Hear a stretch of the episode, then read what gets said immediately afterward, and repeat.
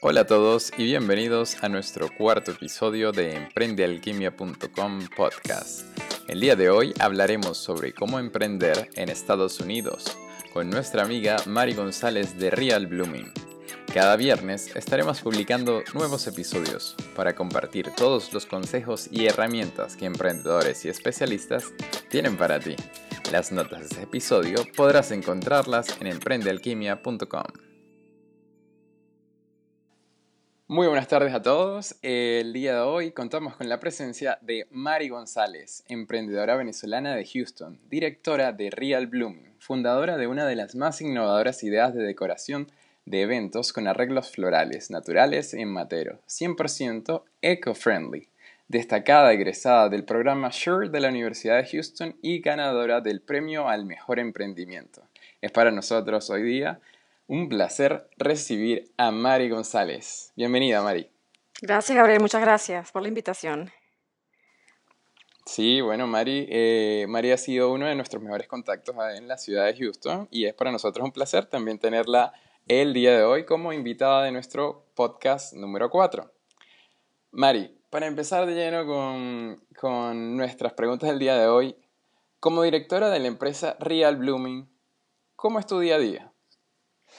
Mira, me levanto todas las mañanas aproximadamente a las cinco y media o seis de la mañana eh, para poder aprovechar el tiempo porque pues siendo mamá tengo también otras actividades que hacer. Entonces a esa hora pues me levanto bien tempranito a trabajar en la computadora, a planificar mi día y ya desde las siete pues tengo que levantar a mi niña, llevarla al colegio. Una vez que la llevo al colegio pues ya me dedico nuevamente a, a, a mi día a día que es ir directamente al greenhouse eh, regar, fertilizar, cuidar todas las plantas que, que tenemos, este, igual planificar las actividades con mi asistente y bueno, así es como paso todo mi día hasta las 5 de la tarde que regresa mi hija y bueno, ya otra vez dedicarme a la casa. Desde la mañana el emprendedor debe madrugar para planificar su día. Mira, en mi caso sí. En mi caso porque, em, bueno, como muchas mamás emprendedoras tenemos, bueno, que responsabilidades con nuestra casa que no podemos dejar a un lado. Eh, parte del emprendimiento es tratar de justamente ser exitoso en nuestro emprendimiento, pero también eh, ser exitoso como padres. Entonces, sí, en mi caso yo sí tengo que madrugar. Y para mí no hay ningún problema. Yo me levanto a las 5, 5 y media, pero con mucha energía, la verdad. Que es, es una, una, hora que nos permite poder expresar más las cosas que tenemos en la mente y rendir el día. Así es. Bueno, eso es siempre una de, de las ventajas. Estás a un paso del enemigo por delante. Siempre, siempre te despiertas más temprano que, que, la competencia. Sí, sí, así es. ¿Cómo surgió la idea de Real Blooming, Mari? Yo toda mi vida he sido jardinera. Siempre me ha gustado las flores y las plantas. Eh, y desde que llegué a Houston, pues me dediqué mucho más a aprender y llegó un momento donde me di cuenta eh, que las personas, el, yo diría que todas las personas, el 100% de las personas, eh, solo piensan en flores cortadas cuando desean decorar su evento. Y pues si yo me pregunté por qué no usar flores naturales en sus macetas eh, para decorar, que son igual de bellas, petunias, eh, las petunias son hermosísimas en verano, entonces, ¿por qué no hacerlo? Entonces, bueno, desde allí se me ocurrió esa idea. ¿Siempre, siempre le ha gustado a Mari la jardinería? Toda la vida, siempre me ha gustado. ¿Cómo fue el, aporte de Real Blooming al medio ambiente, aparte de, esa idea que surgió en ese momento? Bueno, básicamente eh, Real Blooming eh, nace también porque mm, eh, me di cuenta que el uso de las flores cortadas, primero, el 90% de las flores cortadas que ingresan a este país vienen de otros países el impacto ambiental es bastante elevado porque tú tienes que, eh, tienen que contratar aviones, usar eh, químicos tóxicos para mantener las flores siempre bellas y hermosas, usar refrigerante, una cantidad de cosas. Y después que tú uses, decoras el evento, ya en la noche, después del evento, todo se va a la basura. Entonces, eh, mira, cuando las personas alquilan nuestros arreglos, nosotros usamos plantas vivientes de manera que nosotros no botamos nada a la basura, nosotros seguimos reciclando eh, nuestros diseños para otros eventos. Es decir, el impacto ambiental es totalmente mínimo, se reduce muchísimo el desperdicio y, la polución pues, que existe cuando se usan flores cortadas. buscamos sobre todo que el impacto ambiental sea lo menor. El disminuir el impacto ambiental, usar eh, todo lo que es producto local, porque yo también compro de, viveros locales, eh, y, reducir el desperdicio, porque mm, se generan miles, miles de libras de desperdicio eh, cada año a raíz del uso de las flores cortadas es, creer en que es posible salvar al medio ambiente. Pero por supuesto, claro que sí. Cada quien tiene, tiene como que la obligación de aportar su granito de arena. Si todos lo haríamos, pues ya este planeta estuviera mucho mejor. Un pasito a la vez para lograr un futuro mejor. Así es, así es. ¿Cuál ha sido el mejor consejo que has recibido en el emprendimiento, Mari? En esta idea que surgió de Real Blooming. Bueno, la verdad he recibido muchísimo. desde que yo comencé he recibido muchísimo. Uno de ellos y el que más, más reciente ha sido en el tema de atención al cliente. Muchas personas se dedican a preguntarse y tratar de ver cómo hacen para mejorar su atención al cliente. Y un consejero me dijo, este, simplemente la atención al cliente es tan simple como la forma en que tú tratas a los demás si tú eres una persona respetuosa, si tú eres una persona responsable, puntual, este, eres dedicada, te gusta el detalle, pues ahí lo tienes. No tienes que buscar en ningún lugar y tienes que contratar a nadie para que te diga cómo mejorar tu atención al cliente. Simplemente eh, es tan sencillo como tú tratas a los demás. Y wow, eso se me quedó y, y tiene toda la razón. Tratar a los clientes como quieres que te tratarían a ti. Así es, así es. Para alguien que está pensando, que tiene la idea, que tiene esa necesidad, que realmente no sabe qué es lo que siente, que quizás no se siente a gusto con su empleo, pero que, quiere hacer algo distinto, ¿qué sería el primer paso? Mira, primero conocerse a sí mismo. Eh, a estas alturas, muchas personas están trabajando y todavía mm, se sienten incómodos, saben que están incómodos, quieren hacer algo diferente, pero no saben qué. Entonces es un trabajo de eh, evaluación interna profunda que tienen que hacer las personas antes de tomar la decisión de abandonar su trabajo y, emprender en algo. Si tú realmente no sabes lo que sientes, no sabes, no te conoces a ti mismo, no sabes cuál es tu verdadera pasión, es mejor que no, no emprendas en este momento. Primero, haz una evaluación interna, espiritual, yo diría, de saber quién eres tú, y luego este, definir cuáles son tus habilidades y destrezas, conectar esas habilidades y destrezas con lo que realmente te apasiona para poder luego iniciar un emprendimiento. Para mí eso es clave y eso es lo que yo he hecho y por eso es que siento que lo que yo hago al día de hoy me llena muchísimo porque ya hice todo ese trabajo espiritual que había que hacer y... Fue fácil no, para nada, no, no, no, no, no. Eso me llevó muchísimos años, muchísimos años eh, eh, evaluándome, saber realmente qué me gustaba, qué no me gustaba. Es decir, no es lo mismo una persona que le, que le gusta la música, no es lo mismo a, que, un, que toque piano, no es lo mismo a que dé clases de piano, no es lo mismo a que sea concertista. Es decir, eh, a ti te puede gustar un área, como por ejemplo a mí la jardinería, pero en, esa área hay miles de actividades y de cosas por hacer. Entonces, ahí es cuando tú tienes que alinear tus habilidades y destrezas con esas áreas. Y ahí es como tú vas a saber hacia qué camino tomar. Pues. O sea, no es fácil, pero eso definitivamente es lo prioritario, lo primero que hay que hacer. Para los que se quedan en la idea de pensarlo, ¿tú consideras que, que tienen que comenzar a ejecutar más? Definitivamente definitivamente. Eh, las personas que se quedan toda su vida soñando y me gustaría, con el me gustaría, con el me, me, gustaría lograr tal cosa, me gustaría, ay, estoy en ese trabajo, pero a mí realmente me gustaría. No, no, si se quedan con ese me gustaría, pues nunca van a avanzar. Sale a la calle y aunque sea un momentico que tengas libre, un fin de semana, poquito a poquito anda acercándote, involucrándote en la actividad que te gustaría y comenzar a dar los primeros pasos, si no, nunca, nunca lo valorar. Para, para esas mamás que piensan o que quizás eh, su horario eh, sienten que, que, no es posible lograr el objetivo de, empezar algo, ¿qué, ¿qué, le aconsejarías? Mira, hay un, este, un refrán que todos repetimos, pero es la verdad, el que quiere puede.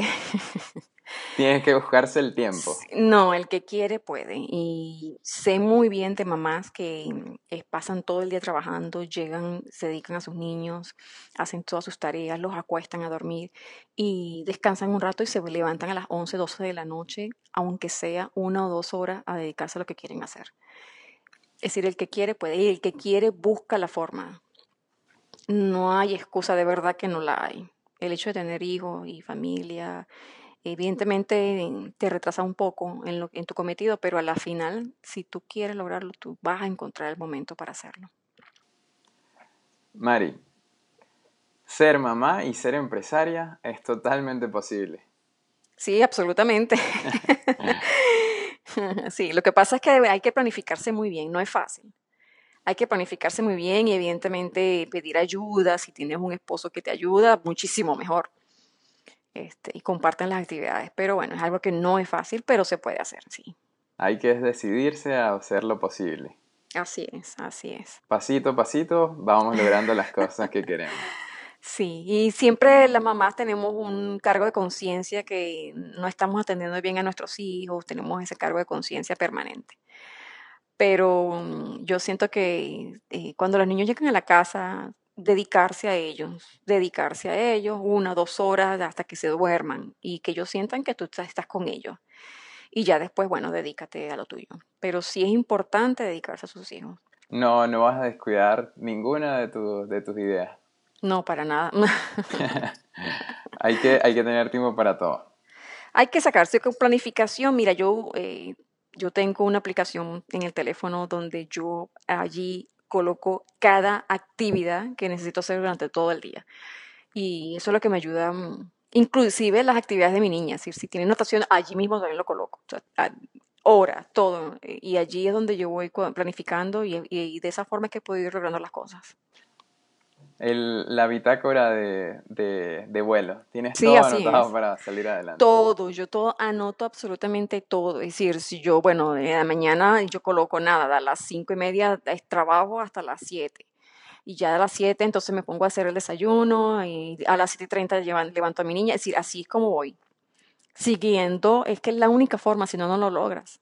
O sea, la planificación es el único camino a, al éxito. Eh, sí, sí, definitivamente es lo único. Una persona que no tiene una, no lleva una planificación, que todo lo lleva en su cabeza y en su cabeza y bueno, felicito a aquellas personas que se graban todo en, en su cabeza, pero siempre hay algo que vas perdiendo. Entonces, la única forma de lograr lo que tú quieres planificando. Son los, son los ladrillos que construyen el edificio. Así es, así es. Es la única forma. Y también te va creando un hábito el hábito de planificar todo. Así, así igualmente vas a planificar tu negocio, vas a planificarte a largo plazo, porque no es nada más el día a día, también tienes que planificar tu largo plazo.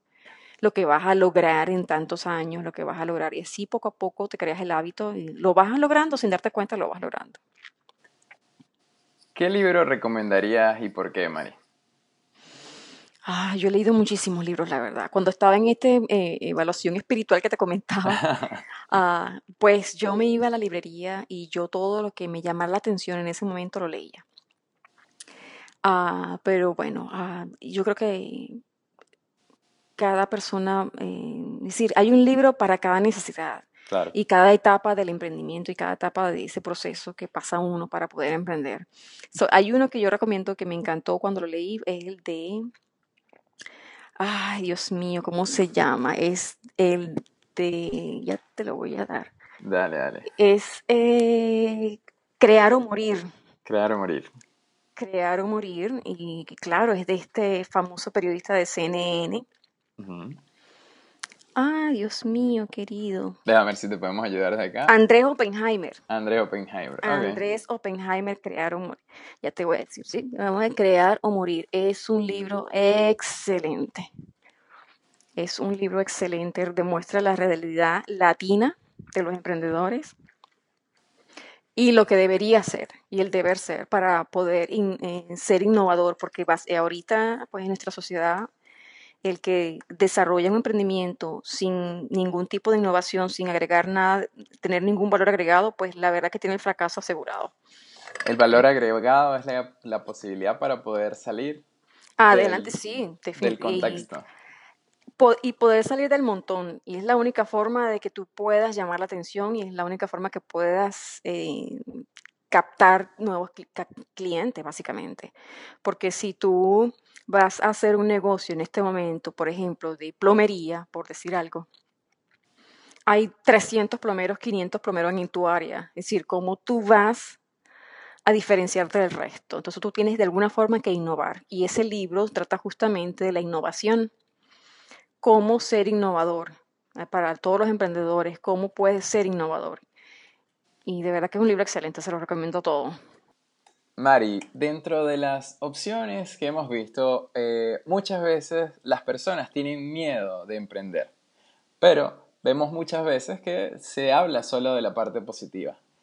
Dinos las dificultades, háblanos un poquito de las dificultades. Te puedo hablar un poco de las dificultades que obtuve aquí cuando llegué a Estados Unidos. En principio el idioma, eh, se hace muy difícil eh, tratar de emprender cuando pues no conoces el idioma. Eh, posteriormente, eh, cómo accesas a todas las oportunidades que existen en esta ciudad para los emprendedores. Entonces, lo primero, la primera traba fue el idioma, pero una, una vez que yo lo superé un poco, que comencé ya a practicarlo mejor y hablarlo un poco mejor, no perdí el miedo y me fui y contacté todas las organizaciones que existen en la ciudad que ofrecen en la alcaldía y en la gobernación para ayudar a los emprendedores. Aquí hay muchísimos programas gratuitos donde tú te acercas y, y obtienes mucha información y te ayudan gratuitamente también. Y lo mejor de todo es que ellos no se limitan, y sí, porque el hecho de que no hables bien en inglés no te van a recibir. Son, personas muy abiertas y para ellos eh, no hay ningún tipo de problema el hecho de que no hables en inglés 100% como verdadero pues nativo. Hay que atreverse. Hay que atreverse, perder el miedo, porque esas personas, esas organizaciones son muy abiertas, perder el miedo y, y, y entrar y tocar la puerta. ¿Y la llave de esa puerta es el inglés? En parte sí, totalmente. Yo tuve la fortuna de poder ingresar al programa SURE de la Universidad de Houston. Es un programa totalmente gratis donde llevan expertos profesionales en cada área de contabilidad de mercadeo para ayudar a las personas a mm, crear su negocio. Pero yo no lo hubiera podido hacer si no hubiera sabido, no hubiera entendido lo que estaban hablando, si yo no me hubiera podido comunicar con, con ellos. Entonces, definitivamente es importantísimo que las personas al llegar, su primera meta es aprender el idioma. Otro pasito más que hay que dar dentro de ese camino de emprender, aprender el idioma. aprender totalmente el idioma, si no, no pasa. Sí, definitivamente. No tienes que hablarlo perfecto. Tú te vas a equivocar al hablarlo y ellos, y pues gracias a Dios, pues las personas aquí son muy abiertas en ese sentido. Pero sí tienes que entender lo que te están diciendo y sí tienes que comunicar tus ideas. Esa es la primera barrera, es la única, yo pienso que la única barrera que vas a encontrar. Una vez que tú superes esa barrera, ya posteriormente te vas a dar cuenta que hay muchísimas organizaciones Em, sin fines de lucro, eh, auspiciadas por la alcaldía, que ayudan a los emprendedores. No hay que tener miedo de aprender. No tienes que aprender, es que no, no te queda de otra. si quieres emprender en Estados Unidos, tú tienes que aprender el idioma, a menos que tu público exclusivamente sea latino. Pero igual, si tú quieres emprender, necesitas ayuda. Cuando uno está comenzando, necesita ayuda. Uno no puede hacerlo solo porque como dice la palabra, estamos emprendiendo y es la primera vez que lo estamos haciendo. Entonces, no lo sabemos todo, necesitamos muchísima ayuda en todos los aspectos de un negocio y pues lamentablemente o por suerte, no lo sé, eh, los americanos ofrecen muchísima ayuda, pero todo es en idioma inglés. No hay que tener miedo de preguntar tampoco. así es. Que nada se quede por fuera. así es. Mari, bueno, agradecidos de contar contigo y realmente ha sido de muchísima ayuda en nuestra estadía acá en Houston. Ha sido un placer acompañarte a lo largo de todas estas semanas en tu emprendimiento y ver cómo poco a poco ese camino al éxito cada vez se acerca más. Y es para nosotros también inspirador que hayas compartido todos estos detalles. ¿Cuál es la mejor manera de contactarte? Y bueno, Ah, pues la mejor manera de contactarme es a través de mi correo electrónico, uh, pues yo recibo mis correos inmediatamente en el teléfono y yo tengo mi teléfono permanentemente conmigo. La mejor forma es a través de mi correo electrónico. Nuevamente, muchísimas gracias por acompañarnos. ¿Y algo que quieras agregar? No, para nada. Gracias a ti, Gabriel, y nada, estamos a la orden. bueno, ya saben, si alguien está interesado en realizar algún evento en Houston, tienen que llamar a Real Blooming. Es el futuro de los arreglos florales en Houston y muy pronto en todos los Estados Unidos. Muchísimas gracias, Gabriel. Hasta pronto, Mari. Muchas gracias a ti por participar. Y así nos despedimos de nuestro cuarto episodio de emprendealquimia.com podcast.